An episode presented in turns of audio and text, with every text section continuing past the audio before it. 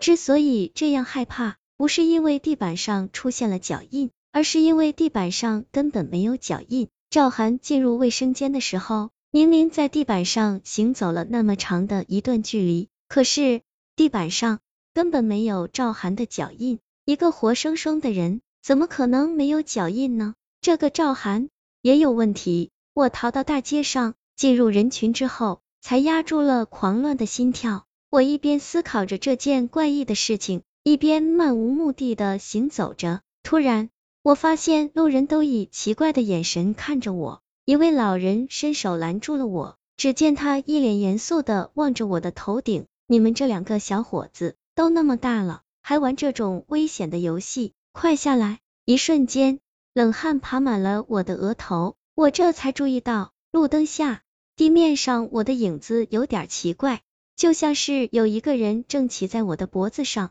手机当第一个赵涵消失在我的房间之后，我就怀疑他是一个鬼魂，那个所谓的看不见的人一定就是他。但我怎么也想不到，第二个赵涵也有问题。一个正常的人不可能不留下脚印。在我逃出家门，在大街上游荡的时候。我的心里一直在思考着一个问题：第一个赵涵究竟躲在哪里，才避免了在地板上留下脚印的呢？当我看到那位老人看着我的头顶，以责备的语气对着我头顶说话的时候，我猛然间想到了一个可能，慌忙向地上自己的影子看去。当我看到一个影子骑在我的脖子上的时候，我知道我想到的那个可能成真了。第一个赵涵之所以没有在面粉上留下脚印，是因为在我撒面粉的时候，他就已经悄悄骑在了我的脖子上。我尖叫一声，倒在了地上。第一个赵涵的人影一下跌落在了地上，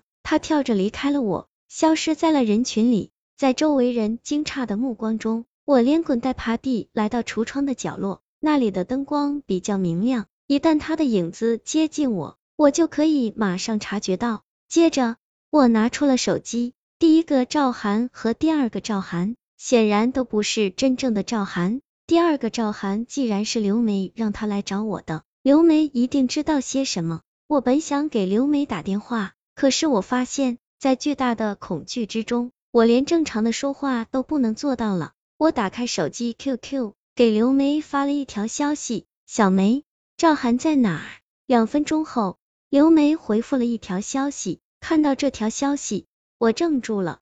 赵涵去世了，赵涵去世了，这不可能。在上次的电话里，刘梅明明说让赵涵来我这里借住。如果赵涵已经去世了，刘梅为什么会那样说呢？我的大脑一片混乱，知道在 QQ 里是说不清楚的，就给刘梅发了一条这样的消息：有急事，我去找你，把地址发过来。刘梅就在临近的城市上大学，路程并不远。收到地址之后，我就强打精神去了火车站。两个小时后，我就出现在了刘梅的家里。一进入她的家门，我就把自己经历的怪事和盘托出，一边讲述，一边看刘梅的反应。如果是在正常的情况下，刘梅是不会相信我的话的，她只会和第二个赵涵一样，对我的故事表示怀疑。可是。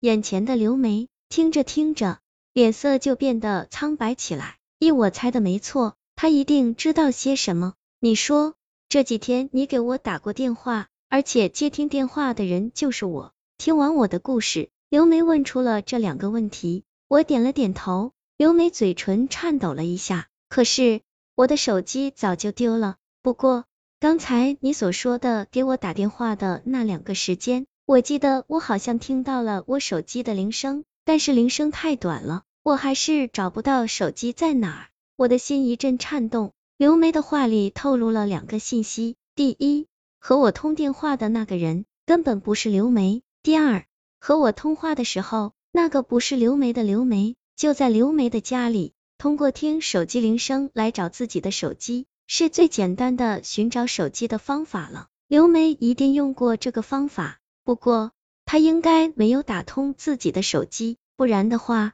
她早就找到手机了。难道只有我的手机才能打通他的手机？第一个赵涵的照片是通过他的手机发送的，找到他的手机也许就能解开第一个赵涵的秘密。想到这里，我壮着胆子拨打了刘梅的手机号码。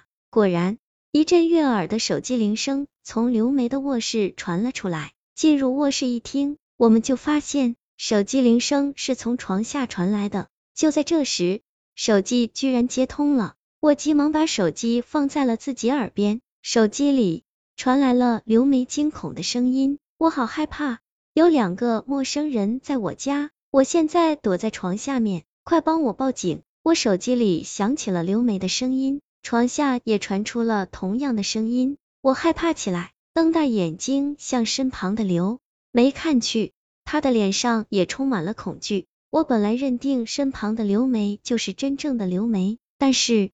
床下的刘梅那惊恐的声音，一点儿也不像假的。这两个刘梅，到底哪个才是真的？快走！突然，我叫了一声，拉着身边的刘梅回到了客厅。在经过一张桌子的时候，我打翻了桌子上的水杯，杯子里的水流了一地。接着，我停住了脚步，颤声问眼前的刘梅：“你到底是谁？”水杯是我故意打翻的。